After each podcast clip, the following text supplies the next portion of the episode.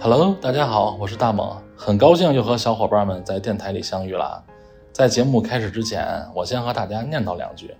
我们的节目一起聊聊已经在各个音频平台同步上线了，您可以根据您的习惯选择收听。在各位小伙伴收听的同时，也希望您可以帮我们的专辑打分评价一下。如果您觉得我们的节目有意思，也可以帮我们进行一下分享。我们在这里对您深表感谢。哦，对了，还有一件事儿，就是我们的微信聊天群也建立了，非常欢迎各位小伙伴加入到微信群里头，咱们一起山南海北的海聊一期。进群的方法是，您可以先加我的微信号大猛二六八，大猛就是汉语拼音的全拼，然后之后我再拉您进群，咱们在微信群里就可以聊天了。在我的微信号呢，在节目简介里也有。您也可以找到，直接复制粘贴到您的那个微信里，然后加我也可以。行了，下面咱就收听节目吧，让咱们一起聊聊。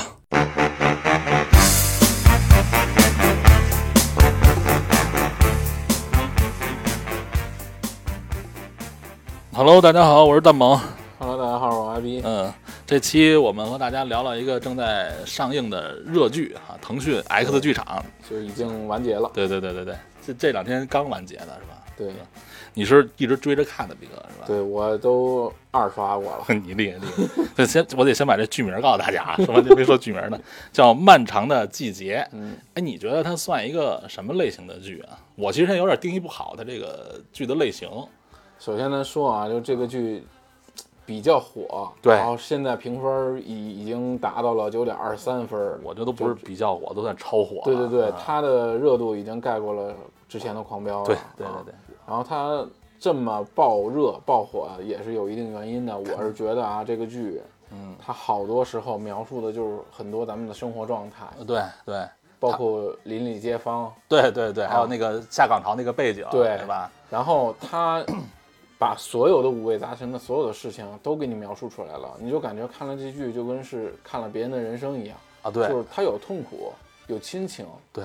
有爱情，对，然后又有悬疑，所以它不是一个只能一个具象定能定义的剧，对，它又搞还而且还搞笑。对，前几集看前几集看没乐死我。对你你敢感觉它很很多面儿都都有都有就像人生嘛，就是说的五味杂陈，对对对喜怒哀乐全什么都有，啊。对对。有，也有也有痛苦的地方，也有高兴的地方，对。啊，所以好看，然后让咱们爱看啊，对，就看着有意思，是。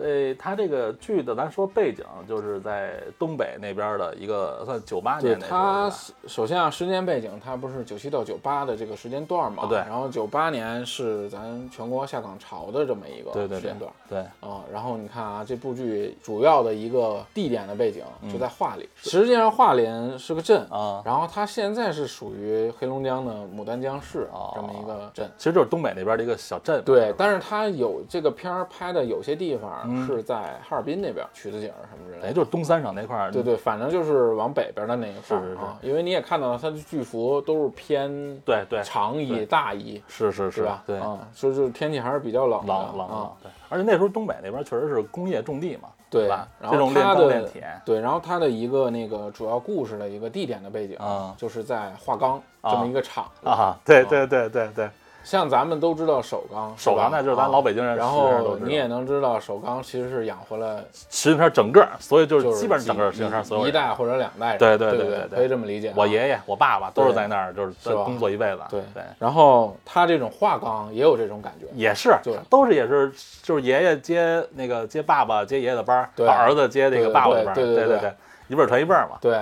然后他这也有种就是祖祖相传，对对对，然后呢，一个厂子养活了整个的一个镇的所有人，对对对，然后对对对包括这个镇里的所有人，其实都是华钢出来的，是都是华钢子弟，啊然后互相都认识，对，要不然他们一打群架都是一帮人一块儿去嘛，对对，都是兄弟。就有种。这种感觉，对对。所以这个故事背景也是重点要提一下的，是是。嗯，而且他那个时间也是九八年，正好赶上下岗潮，对对。对所以就是范伟在在那个之前，工人都是讲究是最牛叉的职业，而且他又是最牛叉的职业里对啊，最牛叉的职业他是什么车头是吧？对，火车头。火车头司机嘛，是啊。是是实际上后来我又我看完了之后，我啊。查了一下火车头司机的一个意义。啊啊啊！啊，就是在这个厂子里的话，代表就挺挺挺厉害的，挺厉害的那么一个职位了。这什么老话叫什么？虽然他不是一个就是有有爵位的那么一个人，啊对对有职位的人，对对啊，但是这个身份，比较特殊是吧？火车跑得快全靠车头带。大拿嘛，就是技术大拿。你看他这个火车头里不是坐了三个人吗？对对啊他是正司机是吧？对那个王王响有一个是看路的，对对有一个是天煤的，是是然后就是王响是那个正司机对因为有一细节拉笛儿的，对，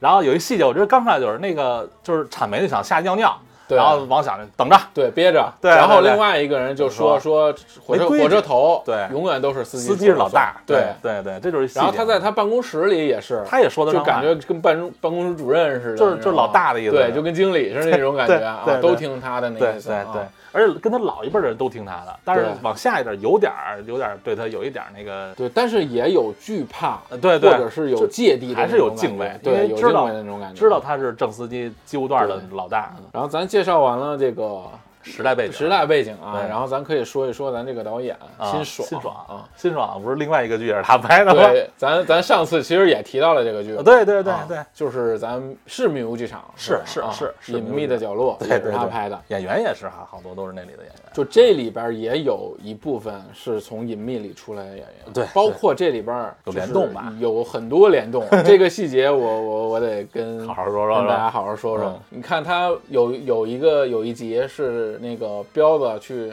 游戏厅上分儿那嗯那集，嗯对对对，然后后来不是被警察给逮了啊吗？是是。逮了之后，然后去到了警察就派出所里，然后蹲那儿，啊。蹲在王响和公彪中间的那个人叫王丽。啊，对，王丽这个角色是在隐秘的角落里演那个小舅子那个角色，也叫王丽是吧？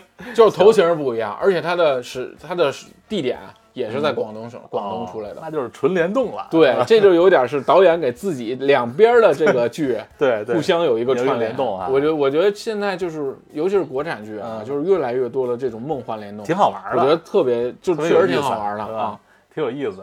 对，然后包括还有那个，啊。你还记得那个《隐秘的角落》里公园那办公室主任？老金是吗？对对对对，老金 可以说是老金啊不。正经是吧？对对对，然后他跟那个那里边有一女性角色，大娘子，这里头是那个巧云吧？对对对对对 对然后也是在隐秘的角落里有戏份，啊并且他在这里啊第一面送的东西是橘子，啊，也是在隐秘的角落里也也是有橘子就，全都连上了。对对对，就全都给连上嗯了，所以我觉得而且那里头的巧云，就是这里头的巧云，就是那里的那个那个那个角色是吧？就是刘琳演的两个角色互相也串联上了。对，就是这意思。对然后他不仅仅和自己的剧有串联啊包括它里边的那个就是维多利亚啊在门口那个，小矮子，小矮子一米四几那张，我有一米四 然后他实实际上和范伟早在马大帅里啊，就已经有。早好早好早两个人就都有合作就就已经有合作了，啊包括马大帅里的也有一个舞厅，也叫维多利亚。啊，对对对，我想起来，你你要不说我都忘了。我说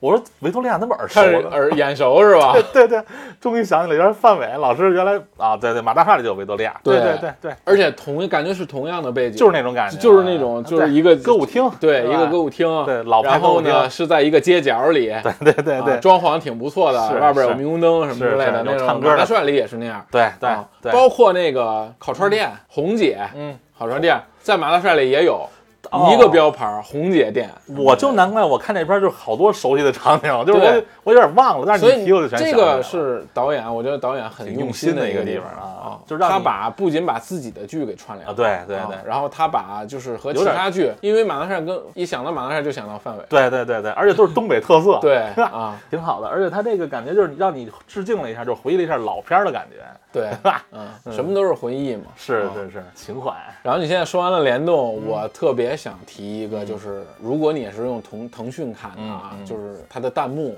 特别特别好，特别好玩儿，我对，特别发现了。特别好玩。就我刚开始看，我说我这手机有毛病了，怎么还来回倒腾啊？对对对，最开始是 是吧？最开始是就是最开始它第一幕不是火车跑嘛，对。然后突然就变得往回了。回了，啊。弹幕就是从左往右的顺序上了，对我还以为说我说怎么出问题了吗还是怎么回事？对对然后后来才发现，嗯。它只要有倒叙回忆。的那个，对然后弹幕就先往回倒一点对点，对对对对，然后回归正轨的时候，他再往前走，呃从右又往往左走，对，就等于正轨了，对吧？不仅仅是那样，啊，然后它所有牵扯到血腥、嗯，惊悚它会、变颜色，暴力这一块儿，对然后它的弹幕都会变成红色，对对，对，这挺用心的，他特别特别带劲。它不仅仅是那个弹幕会变成红色，对包括标子被绿的那一段，根据人物性格、人物特色，绿围脖，对，然后后来那绿弹幕变成绿色的了，是啊。是是，是然后还有就是着火啊，就是烧车着火那块儿，弹幕它会变成那个就跟火苗似的，对。就是它它会根据你发生的事件，然后变成各种不同的东西、不同的颜色，所以我觉得这个弹幕做的也特别好，挺好玩。而且还你还点那个，我发现点那个屏幕的时候，它会出光圈儿，对对烟圈烟圈儿，应该是啊烟圈儿，对，有点那个时代的感觉啊。你点多了是不是还有变化有？能出高能加一，好像是特别逗，是都是用心的小心思嘛。对对对，这其实就是不管是导演，对还是说就是腾讯腾讯那边，对对对之类的，给大家体验感都不一样，都挺好的而且。好像他这个片儿叫 X 剧场的片儿，好像是第一部吧，也算是打了一个好头儿。这个这些演员，我觉得牺牲的都挺大的。对。嗯我觉得是啊，哪个好的戏嘛，离不开好的演员，对对对对对。嗯，所以咱接下来就该说说这里边几个好演员了。对，就有一些人物了。你看啊，一般都直接介绍主要演员什么对之类的啊，对对对。但是我感觉这部戏里都是主要演员，就每个人都就是每一个人都都特有特色。对对对，要不是好玩的，要不就是悲情的，对，要不就是要不是人生，对人生都比较悲哀的那种，对对然后要不就是喜剧，反正这里面这所有人啊，你聊哪个都有故事，都有他的自己对对都有特色，都有啊故事。对，那你想先先聊哪个？那肯定是咱 三巨头是吧？呃王响啊，是是三巨头最大的那个范伟，是，而且而且这部剧说实话，他你看范伟老师是影帝啊，嗯，秦昊老师说是没有得过影帝的影帝，就是大家认知他就是影帝，对，秦昊演技确实也 确实好，文艺片嘛，但文艺片在这里真不文艺。咱一会儿再说他 如何不文艺。行行行，可以先聊聊王响老师、范伟老师。咱先聊聊王响。嗯嗯，王响，你觉得他这人有什么特点吗？他是两，他是他他他，你看他不是从回忆到现在嘛？现在应该是二零二几年的事儿了吧？一几一六啊年的样子，一六一七的样子。我觉得他是两个性格，就是在他年轻时候这性格我不喜欢，就是也不是说不喜欢，就是可能遇上这种人，我觉得我有点害怕，就是他较真儿，有正义感，爱管闲事儿，对他吧？嘴巴也碎，对对但是热对对对心肠啊，对对，就是太热心肠他了。谁的事儿都想管，对对对，爱管闲事儿嘛。年轻时候可能也加上你说的，因为他是机务段的老大，对，所以就有那种性格。然后而且在这一片儿是就是老人儿了，对，谁都认识，谁都认识，对对对，谁家缺点啥啊都会帮助你是。是啊，你还他他还管人老太太捡破烂儿了，就化化钢的环境，对对对靠大家这种。对对，你就不能是换个子弟干这事儿了，就是感觉这个区就是他的家，对，特别认真。但是你像你说的啊，他为什么性格会有大变动？那肯定是跟他碰上他儿子那个事儿有关系。是是那个啊确实是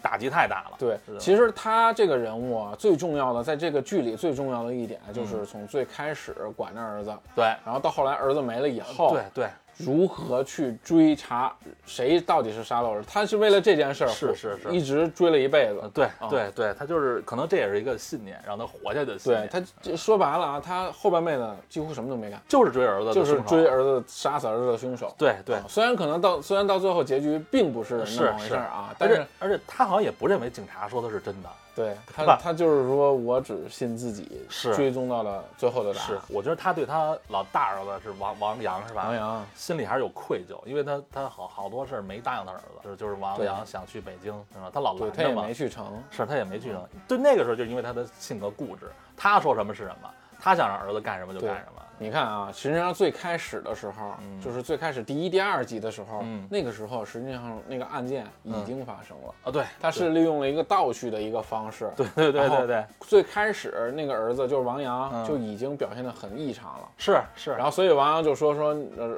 到底是怎么回事？你究究究竟经历了什么？呃对对，啊他爸爸也不知道啊也也也想问，然后答案是在最后的时候，然后往回续，才让大家才看到了对对具体是怎么回事儿。所以我觉得他这个手法也挺好，让你一直追着去，你就想知道到底是怎么回事。对对对，你跟王王想一个想法，是是是我到底想看看王具体是怎么死的。对对我得弄明白了呀。对嗯，所以这也就是为什么王想到最后性格变的一个原因。对，这是一个关键节点。对，就是儿子没了，对他他他的思想发生了其他的变化。对对对，你看，可能你看从最开始，你还你我不知道你还记不记得他住院的那那一个镜头？那这记得记得记，那也太太神奇了，我觉得王想就，呃，就是让护士给他打针，是是是，打护士他那时候是打针都疼嘛，屁股。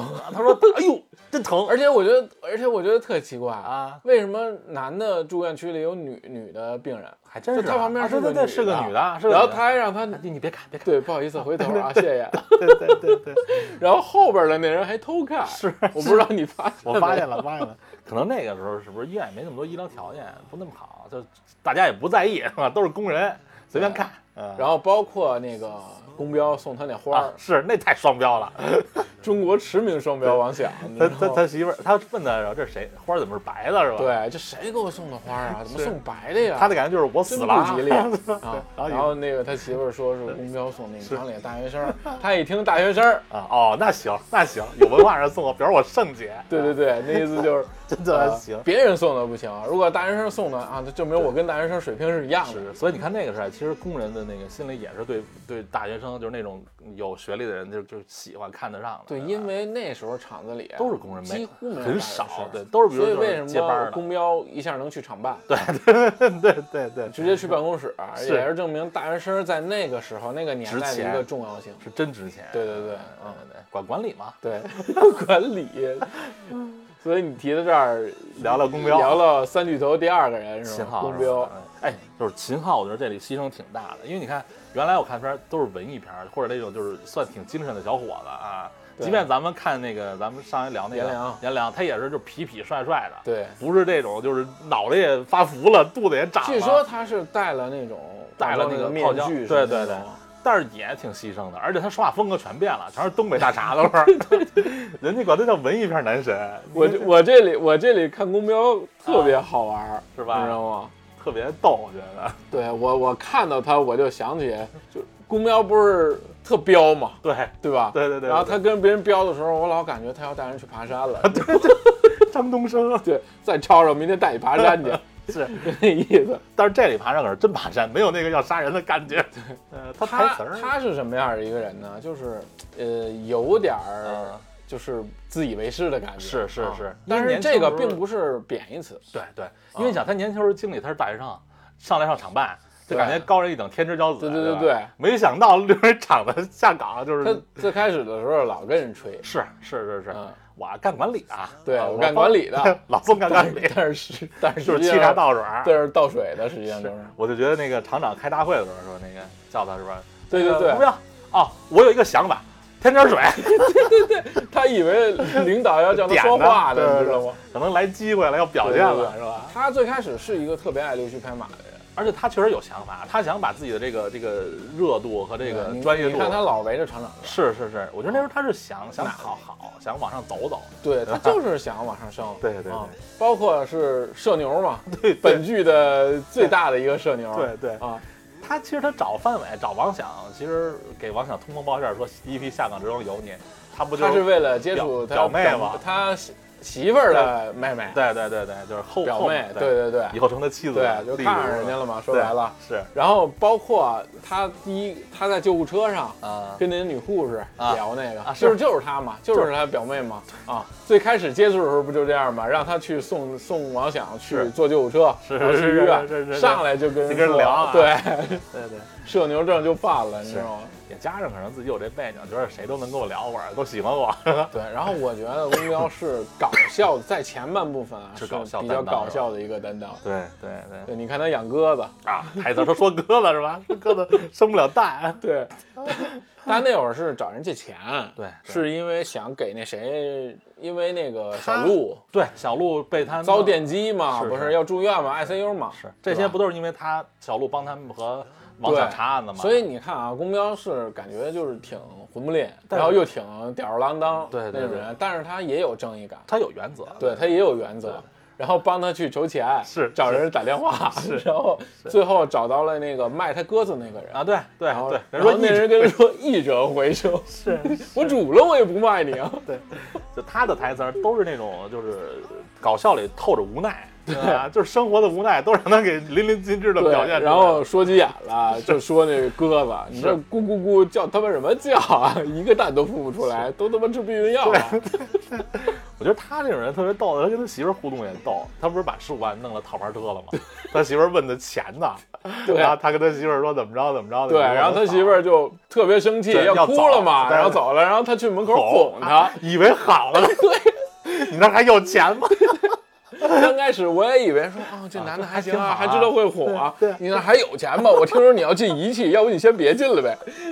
媳妇本来媳妇都好了，对对对对对我没法过了。对，可神了。目标这人太逗了，他在前半段是确实特别搞笑的这么样纯搞笑的这么一担当，是是是但是我觉得他在后半段就挺悲情的一个人了。是是是，而且后面呢，他的他的那个性格体现也更明显了。对他从什么时候转变的呀？嗯。他知道他媳妇儿就是马上要嫁给他，啊啊，啊例如王丽茹啊啊，啊，然后跟厂长嗯。有一腿有染，他知道了之后，嗯。然后去台上啊。去自打厂长嘛啊。从那个之后开始，他感觉他的人生就慢慢转变了。是是。啊，就是你得罪了一个那个时候你不应该得罪的人，然后让你人生轨迹变到了另一个。所以厂长在公布下岗名单的时候，嗯然后说我厂办要先以身作则，是，然后厂办退休人员谁公标？其实对，其实就是弄。其实名单上没他，对啊，实实际上如果以他的那个学历和这个专业，他可能对啊不？可能啊，以后办公室主任就是他那搞搞不好没准厂长都有戏。而且特别年轻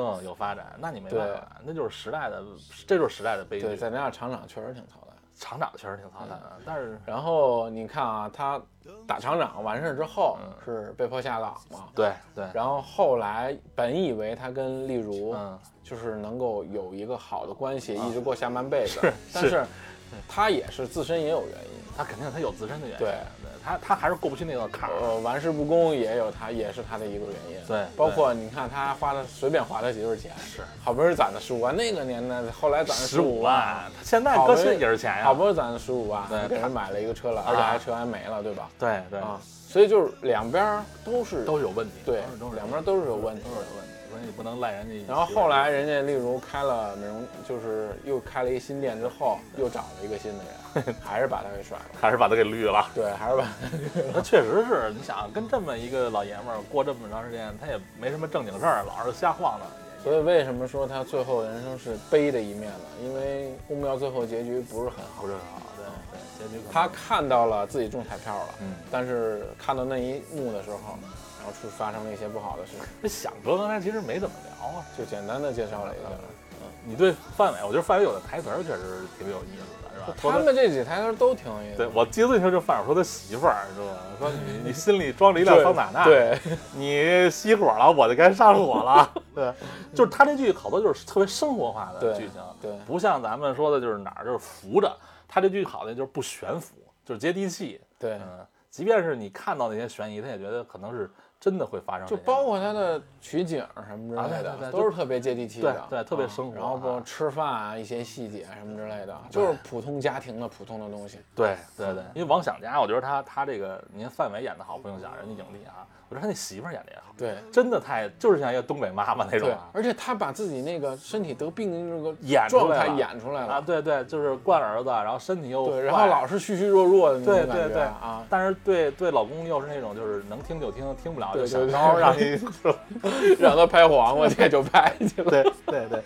哎，据说说这个演员不是内地人，是是就是我具体不是很了解啊啊，但是好像是他的口音不像是内地的。所以我就说这好，就是好在演员演技好，就是人家不是内地人，就是演的那性格就好像东北大妈那感觉。对对对还还三巨头还有一个人吗？对啊，老马嘛，马德胜，马龙德兰胜，抡老太太，跟人说《教父》没看过啊？马队从最开始出来的时候，嗯我以为他是个也是个皮警，我以为他是一混子，就是不正甚至知道什么吗？我最开始没看后边的时候，啊我以为他是警局里的坏对。对对，我是这种感觉，我觉得他什么，就感觉那种痞对痞的，就是对对对是吧？对，判案吃着油条，不正经。你，看几个警察啊，嗯就是一个他，对一个小崔，对对，小崔小眼睛。对，一个小崔，还有一个李群。我觉得那李群刚开始我看倒像一个正，就是真的正派，特正派。我最开始老感觉是他和小崔在欺负李群，对对对对对对，李群就呃制止治安嘛，他俩不走了吗然后他俩就走了，奔现场了。对对啊对那意思就是他俩商量好的嘛啊，他俩在后边商量好嘛，商量让李群盯着嘛。是是是，对我跟你走。对。对，就有点像是老警察欺负新警察那种感觉，你知道吗？。后来不往后看又发现，老马的性格不是那种，他是真的是办案子啊，对有正义感，，对年轻时候也刚烈，对，马队是真的是硬刚，是而且非常有正义感的这么一个角色。而且他有有好多办案的手段确实厉害啊，不是傻办。对，你看，你从哪一点能看出他正义感特别强？就是当他知道那个谁的舅舅啊，谁的大爷，沈默，对，沈默沈默的大爷沈栋梁对，是罪魁祸首的时候，这是所有故事一切发生的原点。对一个原罪根源嘛。对啊，对，然后当他知道沈栋梁是欺负沈默的那么一个罪魁祸首的时候他在车里打了他，是。然后追着他一路打。哎呀，就是这搁这件事儿，我觉得搁谁也忍不了。知道这件事儿，但是你作为一个警察，确实他冲动了，他是，但是作为一个人，我觉得他干的是对的。对，干的是对的，对吧硬了，真的硬了。你妈就是一畜生。需要现在聊聊这个原点吗？还是往后再一会儿再一会儿再聊这个，因为我一说到这儿我就激动。咱先聊聊马队，行，马队，马队，马队，马队确实好人。看到这儿，我对他双手鼓掌。对，敬佩了，对，敬佩你知道吗敬，他妈警服都脱了。对啊，后来因为这个事儿，不管是间接的还是直接的吧，对确实是因为这个事儿导致了他把警服给脱了。而且他回去之后，不是局长还是谁，就不让他查这个案子了。对对对，就就是说你干别的案子啊，所以你从这一点来看，这人其实正义感特别强，太强了而且他的原则性也特别强。他追一个案子，他要追到底，啊！对，也是因为这一点，所以他才去脱了警服。啊，对对，因为这是我的案子，我要负责到底。对，但是这个时候不是已经不让他负责了吗？就像你说的，他已经交给李群了，那会儿李群已经成为李队了对对对，啊，他就不服，就不服，马队就不服。凭什么服啊？哥，我也不服啊。对，这案子一直是在我追，而且我就是想亲自把这个凶手，或者是把这个罪犯对给抓到手。对对，我对我的那个受害人有一个我能。追一辈子。对实际上最后为什么王想去找马马队呃马队的时候，马队还是跟他去干这个事儿？是说马队心里也有他也有一个结过不去，到最后他这个结也过去了。对对对，等于其实其实这个片儿就是这哥仨的解心结的一个过程，我觉得是。对啊，你看最后为什么说就是他在 KTV 喝完酒之后啊不是中风了嘛，啊，然后最后给送到医院 去，这可能是下半身有点半身不遂的感觉吧。是是。然后他就照镜子，通了，通了。然后王翔以为是那什么通了呢？是说那我让医生少开点开塞露。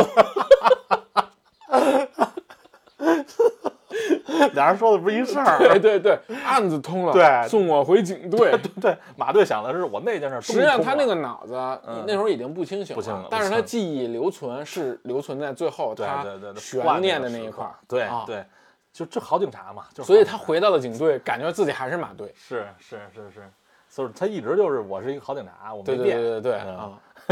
所以这仨咱聊了三个人啊啊，就这仨从年轻的时候在一起，嗯，然后是到到岁数大，对到老了嘛。对又在一起，但是他们仨的性格，我觉得只有宫彪，我感觉是没有怎么变的。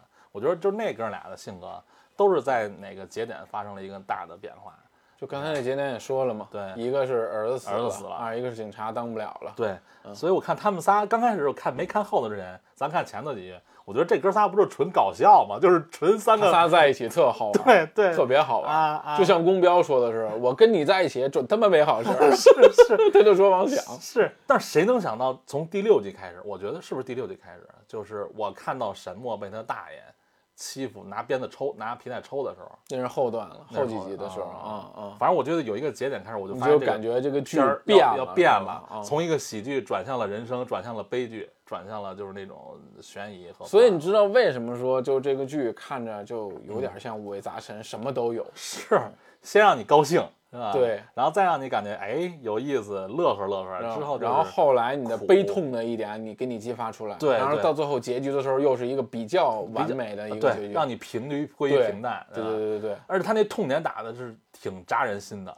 是是，痛点来自于沈沈沈沈墨的家庭啊，沈墨，先先说说这沈墨这小小女孩吧，嗯你是想从她的角色聊，还是想从这个她的我觉得，我觉得，我觉得沈墨人生就是一个大悲剧。可是，在他的悲剧里头，我觉得还有两两束三束光，军哥、嗯是军哥、王阳，王阳，嗯，还有那个能让他小看到的那么一小长毛，绺光小。长毛也算好朋友，对吧？就是他感觉沈墨确实没经历什么太多好的事情。你看他小时候被大爷欺负，欺负，真的就是欺负。小孩懂什么？他也不知道，可能就大爷说我感觉他留下了很大的一个心理阴影。你太阴，而他从那集开始，那应该是我不知道哪第，我忘了第几集，就是他大爷和他大妈来了，他看到这俩人的时候，他就浑身好像有点抖了。对，我就感觉他看到了特别恐怖的一个东西。对，就感觉和他在自己在这儿的时候俩是两个人，那个时候我就感觉实际上就不对劲，就不对劲了啊。而且之后最逗的是，不是他大爷和大妈去哪儿住还要沈墨花钱，就是沈墨说我打工挣钱让你们住没关系对。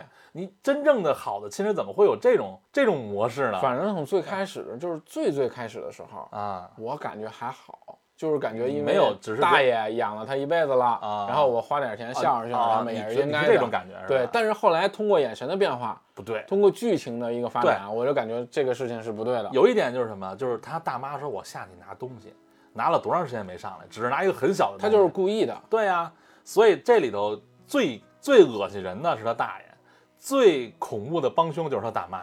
嗯，他对默认啊，他默许啊，他默许是他他大爷，她丈夫这么干，对，而且这个大爷是他的亲大爷吧？是是因为在最后的时候，啊 警察把他的 DNA 取取样的时候，啊，已经确定了他和他大爷有旁系亲属关系。所以这就是太恶心了，那可是你亲侄女儿，对，对吧就就就是有一点儿这你哎禽兽嘛，就确实有点禽，兽确实禽兽。对啊，但是这种事情其实不，咱们可能觉得电视剧里是有点改演绎啊，但实际上不是，因为我看过好多的就是现实社会新闻，嗯，它确实有这种，有这种，有就是这种，真的有，而且还不在少数。对。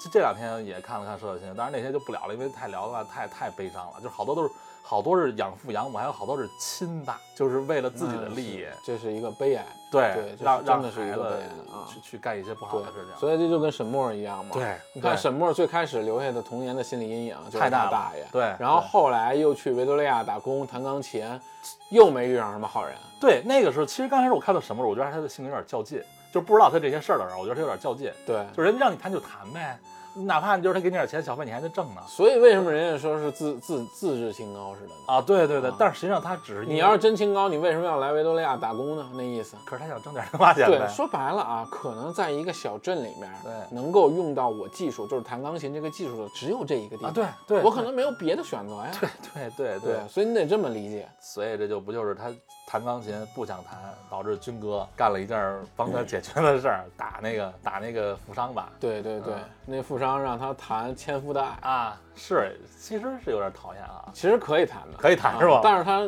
所以说沈墨就像你说的啊，较劲嘛，有原则嘛。对啊，我就是不弹，你给我钱我也不弹，对对，就这意思。对，所以你说这个这个时候咱也说不好，在这个地方是沈墨的错还是这个富商的错？其实激发他嗯最终会去杀人嗯，的一个人是殷红，那个人是太就是首先啊，他首先是有一个港商，嗯就是姓卢的那个人，嗯嗯对吧？嗯，然后姓卢那个人不是在维多利亚看上了沈沈墨啊然后他就想跟沈墨就是一起，玩耍玩耍对吧，然后沈墨肯定是不答应啊。对，到后来就是殷拖到了殷红这条线儿。啊殷红这个人女呢是一个什么呢？就是嗯只要你给我钱，啊，我什么我都能给你干。他和沈墨是在维多利亚认识的朋友，算是朋友吗？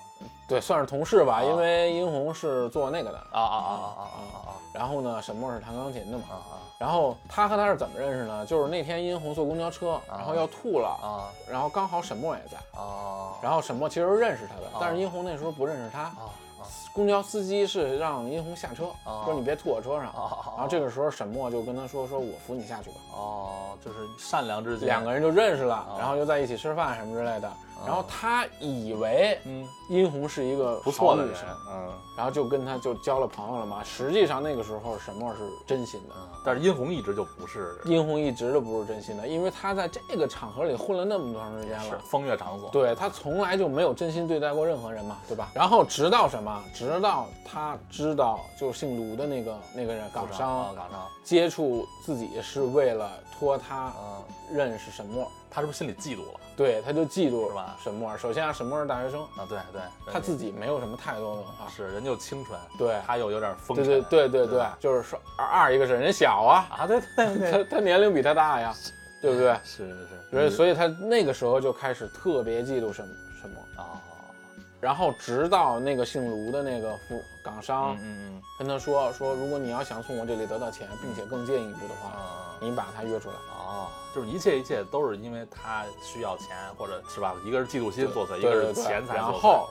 他跟他一起喝酒，主动找他喝酒。这个时候，其实沈墨还在正常的跟他交流呢。哦，还是拿他当朋友。喝对，拿他当朋友，你别喝了，少喝一点儿。你还劝你一会儿上班还得喝呢，我的天那天，意思。还是为他想的。，对，然后等他出去的时候，等沈墨出去的时候嗯，他给他杯子里下了药了。哦，之后发生的之后晕倒了之后，后，大奔就来了，然后就被那港商给接走了，然后就发生了那不可描述了。，对就那种事情嘛。嗯，然后后来俩人再碰到一起的时候，这人最恶心的是什么？殷红还在狂言说我是在帮你，多少人想接触他都接触不到。这个其实因为在他的认知里，对钱就是一切。对就是你弹琴也是为了钱，对我做那个也是为了钱，对你没什么可清高的，对吧？但是他不知道人家人和人是不一样的呀，对对吧？所以从这个时候开始，沈墨就黑化了，对对对对，他对彻底对身边所有人欺负过他的人，对失望并且绝望。啊，对，他没，他身边还是有军哥啊有军哥啊，然后也有王还阳什么之类的，但是他是两个人对其他的这些人都彻底失望并且绝望了。是，加上那两个人那个时候处境也不好，对，再加上 他大爷给他的那个阴影太大。阴影太大了，对对，所以那个时候他可能就决定要要复仇。仇了，所以他变成老莫的女儿了，小莫小沫儿是吧？对，这名字里有沫儿的都不好惹，不好惹不好惹。对，确实，你看最后两集的时候，啊，心手特别狠，很辣哈，对。对，下手特别狠，他比那几下就打死了。真正的最开始我以为真正的狠人是军哥，军哥对，在实际上军哥是有理智的狠人，对对对，但沈墨不是，但是沈墨到那个阶段好像就嗯已经没有理智了，就是啊我只要欺负过我的人，我全要给他宰掉。杀港商的时候是他们有计划的，对对吧？对，就所以说这是报仇的第一步嘛。对对沈墨先把港商主动约出来，对，那那姓卢的他肯定愿意啊。是是那你主动约我，那意思你你想和我玩玩呗？对想和我玩了是吧啊对？OK，然后结果给他拐到录像厅里了，是是，然后然后就给绑起来了。对对对，然后这个时候港商就说：“我给你八十万，啊我给你开张支票啊，然后你放过我。啊，”然后他们就把八十万被，绑了吧？都已经对已经被绑了对对对对对，然后拿出了八十万，那车里拿出来那张支票之后，是，然后哥俩啊王阳和和军哥不是去取钱去了吗？对对对然后这个时候沈墨就想要干那件事儿，就有机会了。对。其实沈墨自从给他骗出来之后，他就没有想让他活，对对吧？对他也没想过你要钱的这个事儿，我就想让你死，只不过他还有一点就是他不想让那哥俩沾手，就想自己宰了他然后就是把处理掉。对处理掉。对对啊对对，王阳回来都傻军哥回来之后嗯，然后一看就死死死了，怎么死了 对对？然后王阳还踹他呢，是是钱怎么取不出来呀？你骗我，还踹了几脚，一是是一翻过来一看，人已经没气儿了。对对对对，但是王阳还是还是个好孩子，乖孩子。对，然后这个时候王阳就特别害怕，对就他没有想过他真正会牵扯到杀人的事情。对对对啊对，然后所以这就串联到之前的一些事儿了啊。对然后把这个车烧掉，对对，然后把这个港商给用布裹起来，啊对对给推裹起来炉子里了拖到那个钢炉里给是烧了。是是是拖的这个人是谁？是王阳王阳。穿着那个防护服对去的。对，然后你还记不记得这时候有一细节，就是那个工人有一个人，看到了王阳，他问是谁。对对，然后王阳一转头，因为光线挡暗了嘛，对对对，有点鬼的，对，有点恐怖的那种感觉，说这个人带煞气。对对实际上那个人就是王阳。王，这也是呼应到了之前那一集，对，他们在那个就是那边说这个事儿，嗯，这么一个嗯前因后果，是是是啊，就等于全都是插叙倒叙，把这事儿对，把这事儿给圆圆回来了啊。对然后第二个人啊，就是殷红，殷红那是自己作死，对自己，找上门的。你找死谁也拦不住你，第二天殷红找找回来了，对，然后找回来就说，那你你是约了卢那谁吗？卢卢先生吗他的认知里，他以为以为是卢卢先生和他是不是要双就走了，已经好了，就已经要走了。抛弃他了，然后就问他给了你多少钱，对对，然后他就说给了我八十万啊，就骗子，就啊。其实是给了八十万啊是是是，呃给了八十万。但是殷红想的是，哟，你这一宿值八十万，对。和我不一样，对啊，要不人说嘛，大学生就是他妈不一样。他只有那点思想，他没对，别的他是真的，很局限，他就是很局限。对对对，然后，然后他就说：“我看到了你，你叫那个港商。是是是，那你看见了，那我能留既然吗？那既然你都主动过来了，并且抓到我啊。俩接触的证据了，对，而且我本来就恨你，对啊，而且本来就恨你，那不好意思了，我留不住你了。对。关键是狠的是什么？他给他碎了。啊，最狠的就是那个沈墨杀第二次人，我觉得他心理素质太好了，没有任何表情，对，噼里啪啦一顿拍，就是他打的时候啊，让我想起了李丰田。啊，是是是是是是，对，就是他有一种微表情，对就是想哭，对，但是后来又想笑，是后来又变成没有表情了。就没办法，我的人生就这样。对，我的心已经碎了，对，所以我杀你根本没没办法了，就是我没有任何感觉，是拍死你就完了，就那种感觉对啊。就是就是为什么我从小到大这么悲苦，这么惨，算了，就拿你出个气吧。对，你赶上了。然后然后后来就给他们碎了，啊是分了几个袋子是。有一个细节就是沈墨为什么狠，他剁自己手指头，我觉得也狠，对，没表情。他是为了让警察查不到，让警察以为是自己被碎了。误导现场嘛。他最开始这部剧最开始的时候，我就一直以为是沈墨死是呢。，我也以为是。我说他们不都说有四个手指头？对然后因为加上沈墨有弹钢琴，就四节。四横指纹的那个对只有弹钢琴人的手长对他才有可能是四道横指纹。他不止误导了警察，也是误导了就观众。对一直往那方面想。对，而且最开始我就是这么想的。最开始我认我还更认为是王阳把沈墨给碎了，然后然后才是出现的这些。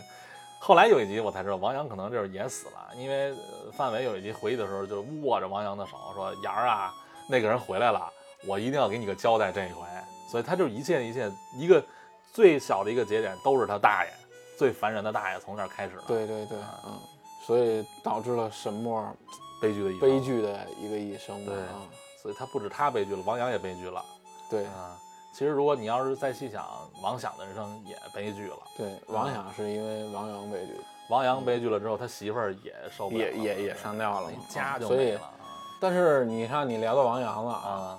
给我的第一个感觉就是有点恋爱脑，其实你是这么想，但是我倒是，我觉得那个时候小伙子嘛，又是青荷尔蒙，春是吗？对荷尔蒙分泌，看到什么这么一个青春小姑娘，她确实有点恋爱脑，后期她有点恋爱脑。前刚开始我以为她就是真的是追女孩儿，你看啊，就是怎么分析呢？嗯，因为他从最开始喜欢沈墨的时候，是。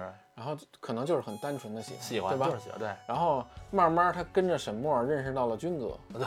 而他们这这些人的时候，并且参与到这个事件之后，对。然后他就是首先他是害怕了，是。但是他为了喜欢他，为了跟他在一起，是是是，他还一直跟着他就是为了你，一块儿我什么做都能干啊。他为他抛尸，对对对，为他杀人抛尸，对啊然后为他沾这个手，啊然后他连父母都都不要了，对对。就这种感觉。是啊，其实这点我觉得有点有点稍微的小 bug 啊，因为以我以为以王阳的性格就是就是跑了是吗？对一个跑，或者说他会把这事儿说出来。王阳是属于什么？啊就是表面上看着很横啊，对，但实际上很怂，你知道吗？因为我刚才这边小痞子看着还挺横，对但他实际上确实有点怂。可是他连邢三儿都敢骂呀，我操！邢三儿污蔑他，对对对，说说你去财务科偷钱，骂的那一段让我特别热血沸腾。对我以为王阳就是一热血青年的，但是没想到他后边可能还是经历的事儿不一样。你污蔑我行，但是杀人还是不一样。对嗯，确实是。对，毕竟是首先啊，邢三儿嗯是他叔叔辈儿对算他叔叔辈儿算他认识的一个啊，人，对对对，对并且他冤枉他了。你站到他那个角度来讲的话，是那个年纪骂出这句话，我觉得也也很正常也很正常，对对，证明他还是有有点血性的。因为你为老不尊啊对，但是你后来你看到了他杀人，啊，对，并且帮他处理事情，而且那没什么没是陌生人，纯陌生人，，对啊，是是一个人活而且那个时候他是刚认识军哥，啊，对对，没有多久呢。对他也没想到军哥是那么猛的人，，对，嗯。所以这个时候他心态产生了变化，他是害怕了，但是他为了爱情，是，他还跟他们在一起他选错路，并且他回到家中，他不跟自己父母对说任何事情，对对对，他的表情已经体现出他很害怕就，他很害怕，很扭曲了，对呃他心里就提老想着这个事儿怎么办怎么办，是是啊，但是他为了爱情还是跟他在一起，包括到最后，嗯。最后我觉得特别心酸的一点，啊，你只剩下沈墨和王阳的时候，嗯因为那会儿军哥已经为了沈墨去是去蹲大牢了嘛，对，蹲大牢了嘛。嗯然后沈墨就特别委屈，就哭着跟王阳说：“说我只有你了，嗯然后你说好的跟我一起走的，咱俩去一个完全陌生的地方一起生活。嗯，”王阳那会儿特别害怕，其实他就纠结：我是回家找我的父母正常过我的日子，还是我把家庭全抛弃？哎呀，然后跟着我的爱情走。然后他也没法选，他很纠结，但是没走。这个时候沈墨就呃变冷了，哦脸就变冷了。这我以为啊王阳是他杀的啊，最开始啊我以为他要把他除掉呢啊那种感觉。啊，然后沈墨就说出一句我让我特别记忆犹新的话啊，就是你和我还是不一样。其实什么说这句话是对的，就是不一样，就是人家有父母，人家有完美的家庭，对对是不然人家就说生活再不好，人家过的是正常的日子。这句话说出来，什么就有点绑架王阳了。对，我觉得是有点道德道德绑架啊。其实你说好的跟我一起走的，到最后你不跟我走了，因为什么？因为你跟我还是有芥蒂，因为你还是跟我不一样。我孤儿院出来的，这东西怎么想啊？其实两方我觉得都没错。站在王阳角度想，你道德绑架我；这不是站在什么角度讲，就是我觉得你是我唯一的光了。就是我好不容易觉得我在这个城市里，终于有了一点点、一点点的希望。。但是你现在又想抛弃我，对，虽然王阳那会儿还没说要抛弃他吧，但但是表示、表情或者动作都已经对显示出已经我显示出来我我退了不想对对跟你。对对，而且我已经帮你牺牲很大了。对嗯所以这个时候他就说说那个你跟我不一样，你有家庭，你走吧。对然后王阳这个时候其实就走了，啊，沈墨这个时候掉下眼泪，啊他就是已经绝望了。说白了啊，身边没有再没有任何一个人了。是是，然后他就去。他就去跳桥了嘛。对，但是王阳还是得救他。对，但是嗯说白了还是利用了王阳 就是爱他就是就是爱他把他救起来了，对自己没了。是所以你说就是多伤老范的心，就多伤王王的想的心。对，你哎呦，这怎么说呀？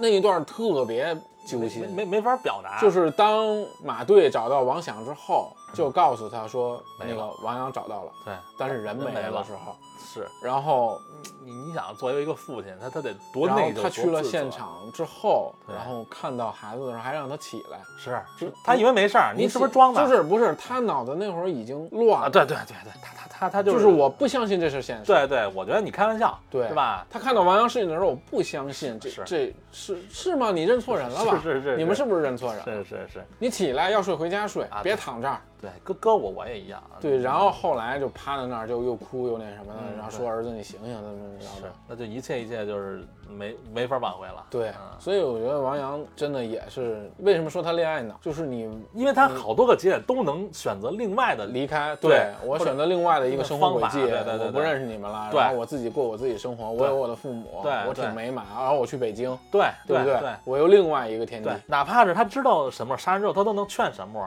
呃，自首或者怎么样，对。吧？都是另外一个结局对，他都不会导致生命没有了。对，所以就是说白了，他是为了爱情付出了生命，所有，对对对而且可以这么总结这个人的一个，是你付出了所有之后，你还把你的父母也给对，把我把父母也给抛弃了，相当于。是。啊。最后他妈也是因为这个事儿自对啊。责上吊了。啊，你大儿子没了，那个在最后一集的时候，他们家摆那个嗯。就是流水席的时候，当时他妈已经精神恍惚了，就是就是感觉就跟王阳没走一样，这这肯定的呀。就你们吃菜就特别高兴，啊，对对，那时候已经神经质了。他不可能，哪个父母也不会想到一个好好的儿子，二十多岁的儿子突然就因为没了。对他这个时候是怪王王想为什么没给找回来，对但是他更怪自己为什么惯着王阳，然后把他放走了。对，因为我放走了他，是才导致他丢了生命。这就是父母，他孩子出什么事儿，永远都是往自己揽责任，对？然后就是上吊了。是受不了了，活着意义没有了。对，所以就是这两后后两集挺悲的两集，就让你感觉就是你，如果你站到王想的角度上讲，就是无奈。首先王想家庭没有了，对对，儿子没了，媳妇儿也没了，工作也没了，全破了，对，全没了。稀碎，工作是因为在那个是刚好那个时间节点，九八下岗潮他。他打了厂长，啊，对对对对，他他对厂长，其实他不知道厂长的事儿嘛，对他他打了厂长，对。啊所以又也是被迫下岗，对。说家庭也没了，工作也没了，对，说那是多绝望的一个阶段。而且在那个节点，就在那个那个时间，九七九八年的时候，他这种性格在社会上也不吃香，对，他也找不到什么 是吧其他的工作，就等于你无所谓了，就全都碎了，生活、人生、家庭、孩子、老婆，所以就是还好吧，还好还好，是不是他最后要出事儿的时候遇到了王北，对，因为是什么？因为他那个时候想去卧轨，对吧？对，没了，什么都没了，我什么都没了，我的人生也就结束吧。对啊对，然后火车来的时候，他听到了一个孩子的啼哭，他去另外一个火车，两个火车中间，就是那个铁道那儿捡到了王北。当然啊没有交代具体王北是谁扔的，怎么回事儿。就是一个故事。然后当他抱起王北的时候，嗯他听到了天上王阳跟他说了一句话，哦，就是喊了他一声，爸爸是吧？对。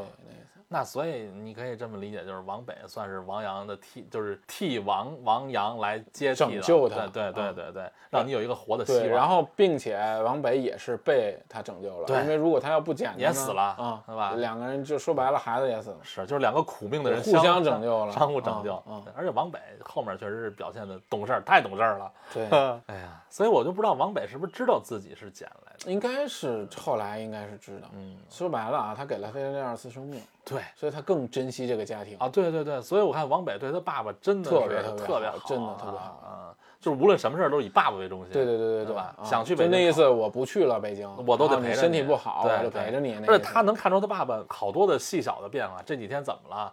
就是情绪不对，或者你怎么老出去？他说他爸养成什么不良嗜好，以为他爸对你有时候你看就这种，咱们聊着悲伤，他在那儿小心就让你能乐一乐。对对对，然后他给他洗袜子，说你那袜子都支棱起来了。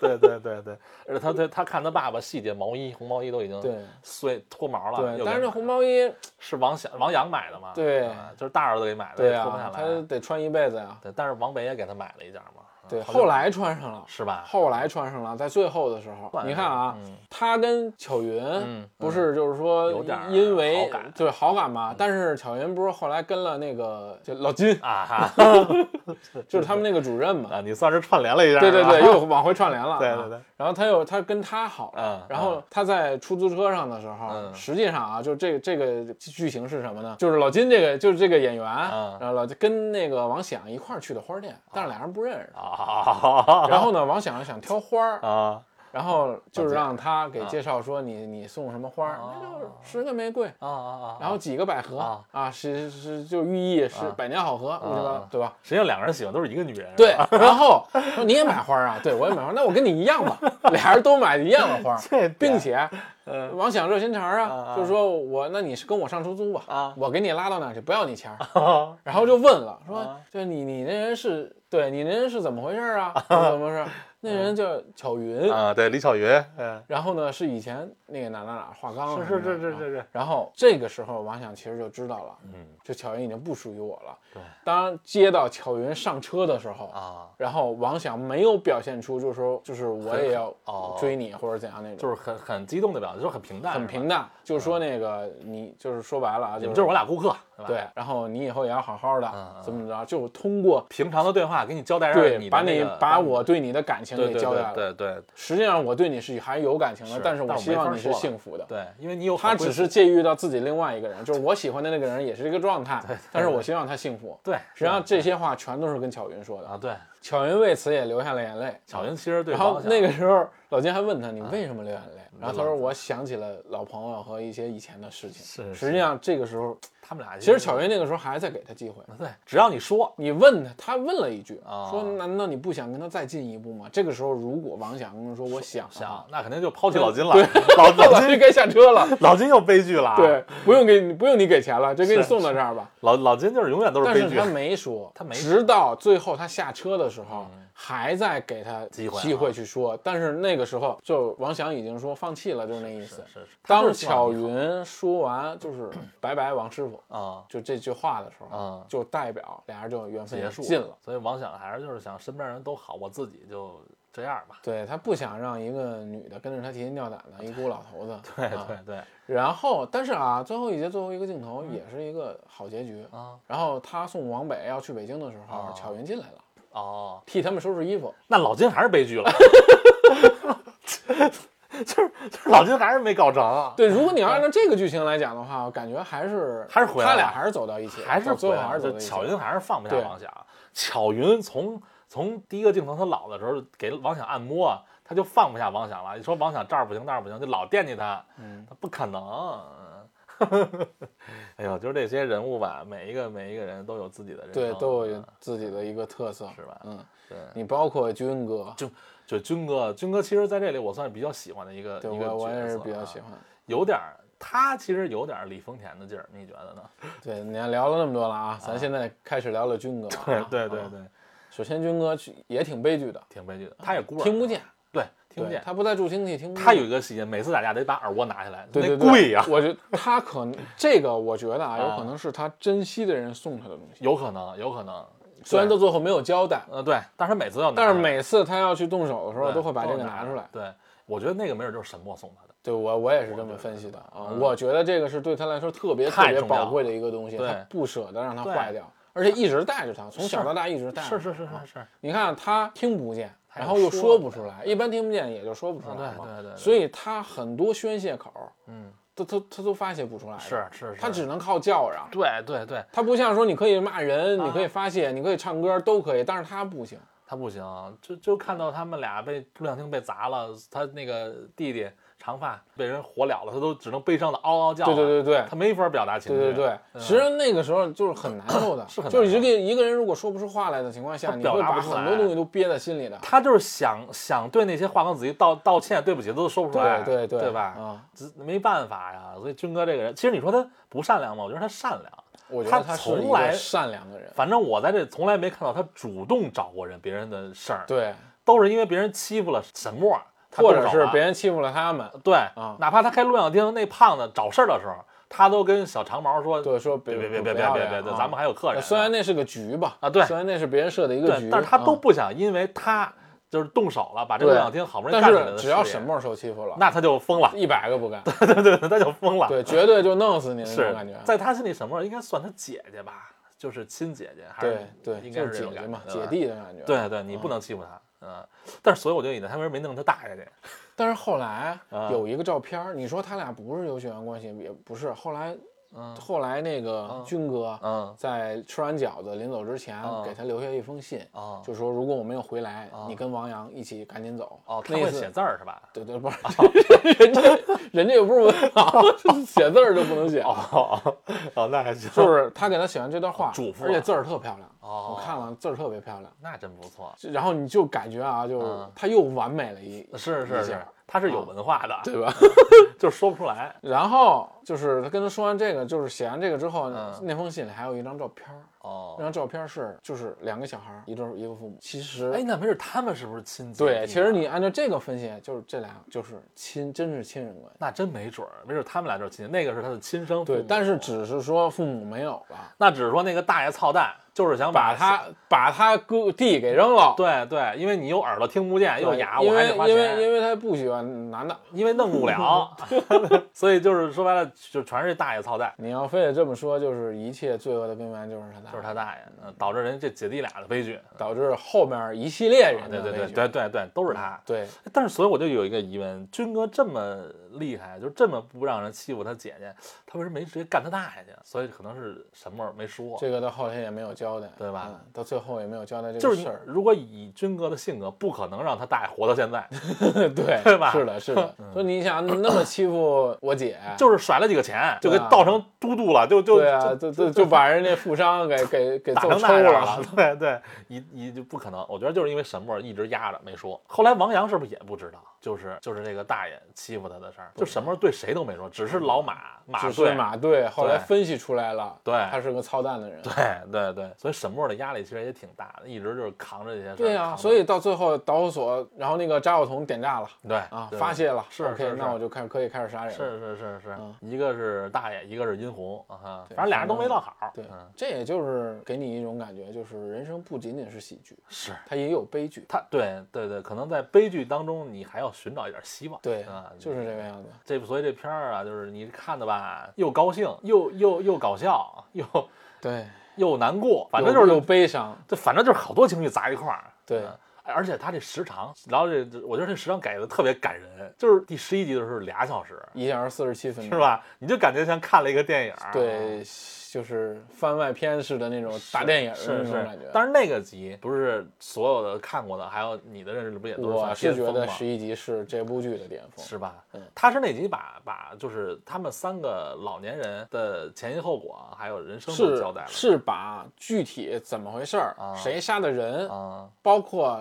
和前面所有集数那些他们说的一些话，全部串起来了。哦，等于十一集是最巅峰的一集，应该是我认为，个嗯人认为是最这个剧最巅峰的一集。首先，它时长是最长的，对对吧？它需要这些时长，对去把所有的东西交代给观众。对对对对对对对对，怎么交代给你呢？OK，三、三个老头儿，最后结局是怎样的？啊我得在这集说清楚。对对，然后王阳具体怎么回事儿？沈墨是不是真的是杀人凶手？啊对军哥是不是真的就是坐牢了了或者坐牢了？对对然后，他大爷是怎么回事儿？嗯对，殷红又是怎么回事儿？全部所有的串联都在第十一集给你交代了。你在看完第十一集之后，嗯你就知道了哦，原来谁是凶手，嗯，啊，谁比较悲催，谁真的可恨。是吧？等于这一集所有的所有的一切全都揭开了，对对吧？你包括那个在十一集里，三个老头最后的结局是啥呢？嗯彪哥，嗯，呃，又被绿了，又被绿了，彪子又被绿了，然后他把鸽子全放了，然后看淡了人生，跟那谁跟例如吃了最后一顿晚饭，啊然后把家给了他了。哦，就是说房子给你了，钱也给你了，我都不要了。鸽子你想要也没了，我全给放了。邻居你想你闻味儿你都闻不着了，算是净身出户了呗，对。对吧？人生然后看淡，然后那个人让他买彩票他都不买，说没那命。就已经这也看是应明白了，这也是呼应到一点，嗯他说没那命，嗯但是最后他彩票中了，所以他悲剧了，是因为他没有命去拿中彩他票就是没。那命，对，就是没那命，嗯你好不容易中了，对，但是是你没命拿，你对你掉掉河里了。对对，这不就跟好多人拆迁款拿到手了没命花一样吗对，就是这样。所以他说这这一句的时候，我觉得就映射他最后的一个结局。就就总结他自己人生对，只要这个彩票中了，说白了，您可能也就就到头了。。翻盘了对对对，就是别中，别中是最好的，中了那就是对据点了。对，对对，你看到到他们仨都解开心结之后，也啊完全知道是怎么回之后，啊，去 KTV，三个老头儿去喝酒，去唱 K，然后王响唱了首《在那桃花盛开的地方》，这不是也呼呼呼应上马大帅了吗？是是？是是是是，对。然后就给让那个 KTV 的那个服务生啊给那谁给马队放了一个第第四个舞曲啊放了一个拉丁舞曲，马队的风格，对，然后他仨就跟那儿 跟那儿飙舞是吧？那段看着你特别特别开心，是，但是我觉得开心里面还是有点悲伤。对，吧你就你感觉你一边笑着，对，你你在想起他们仨的人来。对对，你就觉得，对，三个人结局你你非得那么说的话，就都不是特完美。但是就是自己但是你在这个时间段，你感觉他们仨都释然了，啊，对对对，离的离了，看开了，然后破案的破案了，是。心心结结也都解开了，就是心结解了，然后好好放松一下。对。以为这个时候是个很完美的结局了，但是没想到，不就行了吗？所以说这哎，辛爽导演真的厉害，给你一种反转再反转的感觉。反正就是你永远猜不到下一步，你的人生对我我一直以为就是在十一集的时候就真的很完美了，啊结了就行了就是乔渊跟老金走了，啊啊啊然后你也孤身一人了。啊！对，然后，嗯，彪子对呃也也孤身一人了也孤身一人，净身出户了。老马马队也是自己心结解开了，也是自己还有小李啊，啊，对对对对对，小李啊，小李啊，小李小李那狗，对，到最后到最后，你知道为什么叫小李吗？为什么呀？因为是李群呐。哦哦，这么个梗是吧？小李就是条狗在最后一集的时候，啊呼应上了他为什么狗叫小李，哦因为他在办公室 叫小李的时候，我小李呢？小李呢？哦然后李群就说：“我在这儿呢，我不是叫你。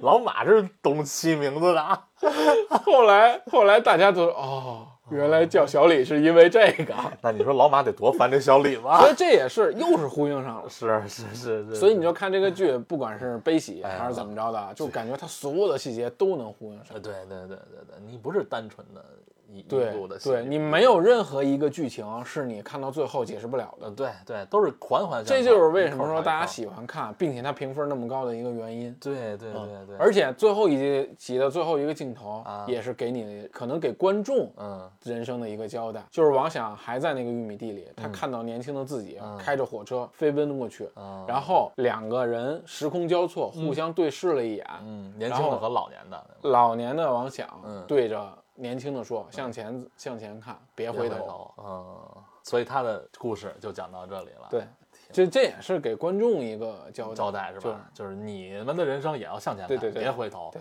原来发生的不好的、对悲伤的、痛苦的，对能忘记就忘记，忘记不了就存在心里当个回忆。对对对嗯不要太太在意了，没有用。对嗯，所以就相当于最后两集把之前所有的坑全填了。哎，因为最后一集我现在还没看完，嗯我有一个疑问，就小茹呢？不是不是小鹿呢？小鹿最后是醒了。醒了是吧？只有这么一个节点，就是警察看到小鹿醒了，啊并且小鹿供出来说他知道弄他那是个女的，哦，就是他可以确定的告诉警察说，弄我的是个女的，是个女性，所以所以才引到了沈墨的身上。哦，最后沈墨也也被逮了呗。呃，最后沈墨是跟着那谁，跟着王响上了出租车。沈墨最后是张静初演的，是吗？换演员了。沈墨到最后是来到了那哪儿，来到了医院、啊去看他大妈，哦，就给他大妈拔管子去了，就那意思啊。就是他还是那身服装，啊，还是那个灰帽子，还是那个棕大衣。那这么说，他大爷已经在他的手底下没了。就是已经没了，是是因为他回到桦林的时候，嗯已经把他大爷杀死在家里了。只是他大妈在他们去就是假装物业去他敲他家门的时候，啊他大妈还没死，还有一口气儿，啊给，送到医院去了。他大爷已经死在他手里了。那个时候，其实这么看，呃，沈墨最后的结局就是他要把他大妈给结束掉，之后他的人生他就无所谓。然后他上了王响的出租车，对。这就呼应上了。对。你可以说是王响是故意等他，对对，你也可以说他俩是真的有缘。对。就是最开始的冤仇，对对对。或者是孽缘，在这一刻我要给你把它全部解决掉。对对对，所以王响在车上就逼他嘛，你就告诉我王阳怎么死的，嗯，就是所有的一切，他就把一一切告诉他了。王阳是为了救他死的，实际上王阳给了他一条性命，相当于。但是如果啊，全都说都有以王想的性格，他有可能不会把什么送到公安局，再给你送到那儿，知道你的人生也不好。对，所以说，所以你说这个剧进监狱的不见得都是坏人，对，在外边儿，在外面不见得都是好人。，对，你真正觉得真正觉得他是你的亲人的时候，他有可能就是个禽兽，对吧？嗯而且你觉得有的时候他是一个不正经的时候，他就是一个好人，能帮助你一把的人。对，所以就是你看到这个剧也能看到人生哪个人，你不要都看人表面儿。对，还以要为什么你就感觉是看人生一样，对对对，悲对喜交加，对有哭有笑，嗯，然后最后向前看，对别回头。如果啊，是听众小伙伴们还没看呢，啊对，啊，你就别听我跟那儿剧透了，你看完了回来再听一下。也可以也可以。但是其实我觉得剧就听完你讲之后再看也是另外一种他感受。会了怀着另外一种心态啊对去再看。对对对，你可能像我听完之后，我就看第六集或者看哪集时候，我就不那么气愤了，知道是怎么回事了。对我推我建议然后我就大家刷二刷。对我直接倒到沈墨拍人那集。你又在泄愤了是吗？对对对这种电视剧，我觉得是可以多拍一值得值得值三刷值值得得三刷，因为你每次看可能都有不同的感受。但是你期待它有第二部吗？我是不期待，我不期待，我不期待了。我觉觉得结局很好。对对，，我我不希望它又变成一个又臭又长对又又我跛脚。不希望它再翻拍或者有续集。我觉得截止就是截止，。哪怕说你拍另外一个故事，就是可能你叫它就是你做一个系列都行，但是你不要再是这个故事对，延续不要。对，我是这么想的。对对对嗯我觉得我觉得这个结局很完美。对对，我觉得够了。嗯，行，那今天咱们就和小伙伴儿分享到这儿啊，分享到这儿吧啊嗯然，后大家可以去看一去，看一看吧，去看一看吧，一刷、二刷、三刷，对，每值得反复刷的一部剧。啊，对对，就是看人生嘛，咱们说的就是看人生。对好，那就这样，嗯，拜拜拜。往前看，别回头，往前看，往前看，别回头啊！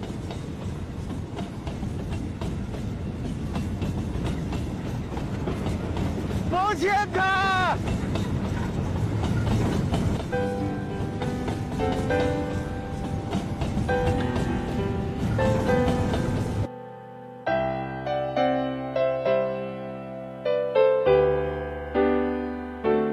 再回首，云这段归途。再回首，荆棘密布。今夜不会再有难舍的旧梦，曾经与你有的梦，今后要向谁诉说？再回首，背影回首，泪眼朦胧，留下你的祝福，寒夜温暖我。不管明天要面对多少伤痛和迷惑，曾经在幽幽暗暗、反反复复中追问，知道平平淡淡、从从容容才是真。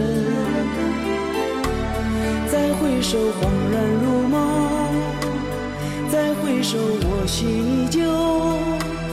只有那无尽的长